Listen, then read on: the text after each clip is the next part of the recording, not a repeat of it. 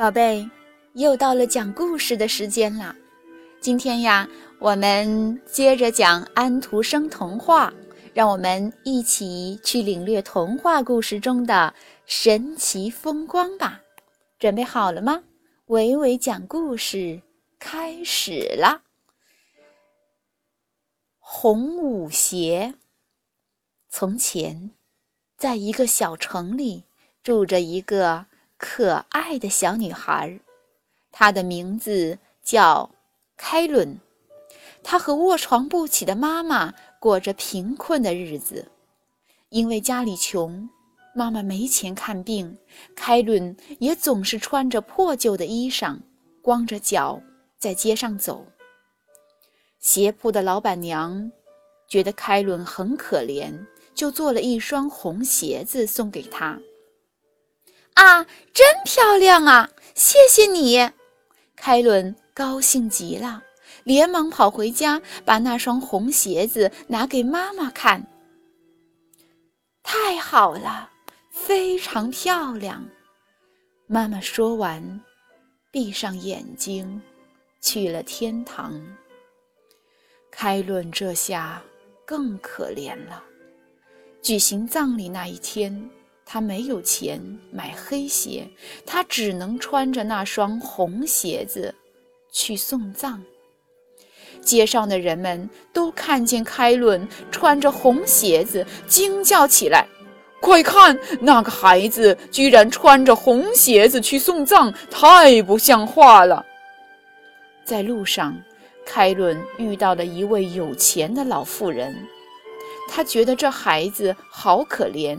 就收养了开伦，但老妇人不喜欢红鞋，叫开伦脱下红鞋烧掉。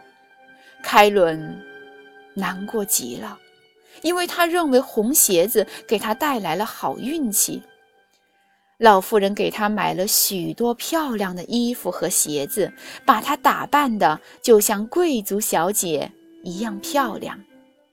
每天，老妇人。都要教开伦学习许多新的知识，在老妇人的悉心教导下，开伦慢慢长成了一位如花似玉的美丽少女。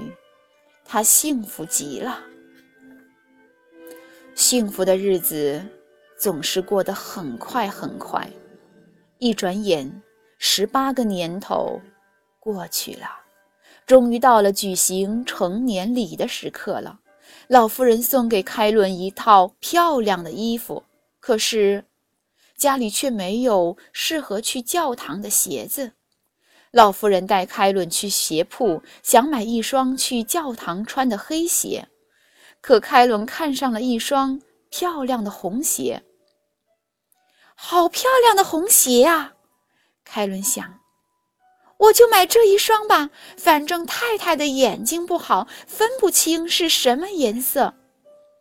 第二天，人们看见穿着红鞋去教堂的开伦，都非常吃惊，大家都用诧异的眼光看着他，而开伦却不以为然，他还为能引起人们的注意而得意呢。当人们。都认真地听牧师说教时，开伦却在想他的红鞋子。出了教堂，有人告诉了老妇人这件事，老妇人非常生气，她告诉开伦，下次必须穿黑鞋去教堂。可是。下一个星期日，开伦仍穿着红鞋向教堂走去。教堂门口站着一位上了年纪的士兵，他看见开伦的红鞋，满脸怒火，大喊道：“红鞋，跳起来，紧紧裹住那双脚，跳起来，跳起来！”话音刚落，红鞋就跳了起来。开伦害怕极了，他不停地向路人哀求：“啊，谁来帮帮我？”有位老妇人想来帮他，却被他踢倒了。红鞋仍不停地跳着，一会儿，周围的人一齐冲上来，才把红鞋从他脚上脱掉。回到家，开伦把红鞋收了起来，但总忍不住经常拿出来看。过了几天，老妇人生病了，开伦必须待在家里照顾躺在病床上的老太太，可他却满脑子想着那双红鞋。一天，他接到一封从城堡里送来的舞会招待券。啊，要是我穿上那双红鞋子去参加舞会的话，该是多么漂亮啊！开伦丢下了卧床不起的老妇人。穿上红舞鞋，乐滋滋地到城堡里去参加舞会了。一路上，开伦非常高兴，他幻想着穿着红鞋跳舞的他一定能吸引全场人的目光。到了城堡，王子邀请开伦跳舞，啊，简直像在做梦。开伦十分高兴，可是。该向左转时，红鞋却让他的脚不由自主地向右转。王子和所有参加舞会的人都吃惊地看着他。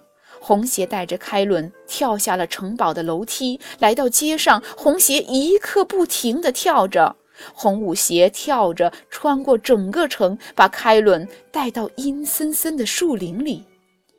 树枝划破了他娇嫩的肌肤和漂亮的衣裙。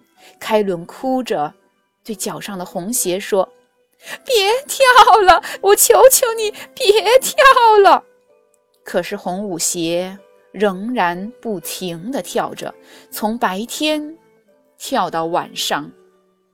一天，红舞鞋跳到了墓地里，那里正在为老妇人举行葬礼。开伦惊叫起来：“啊，难道老太太已经死了吗？”开伦伤心地哭着：“对不起，太太，在你最需要我的时候，我却离开了你。可是，他却不能给老太太送葬，因为红鞋带着他跳进了森林。森林里有一个伐木工人正在砍树，凯伦向他恳求道：‘请把我的双脚砍了吧！’伐木工人十分诧异。”凯伦告诉他事情的经过，于是伐木工人举起了斧头，砍下了他的双脚。开伦的身体总算停下来了。好心的伐木工人用木头给开伦做了拐杖，他拄着双拐来到教堂，请求干活。牧师见他诚心悔过，也就答应了。开伦说：“感谢上帝，我要做个好孩子。”从那以后，开伦每天在教堂里拼命干活，干完活就去听牧师读圣经，虔诚地为死去的老妇人祈祷，为自己的过错忏悔。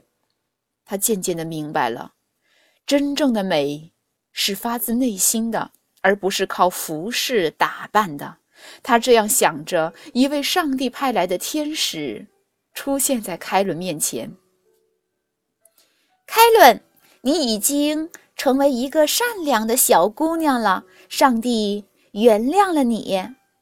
凯伦激动地扑到了天使的怀里。好的，故事讲完了，宝贝儿，再见。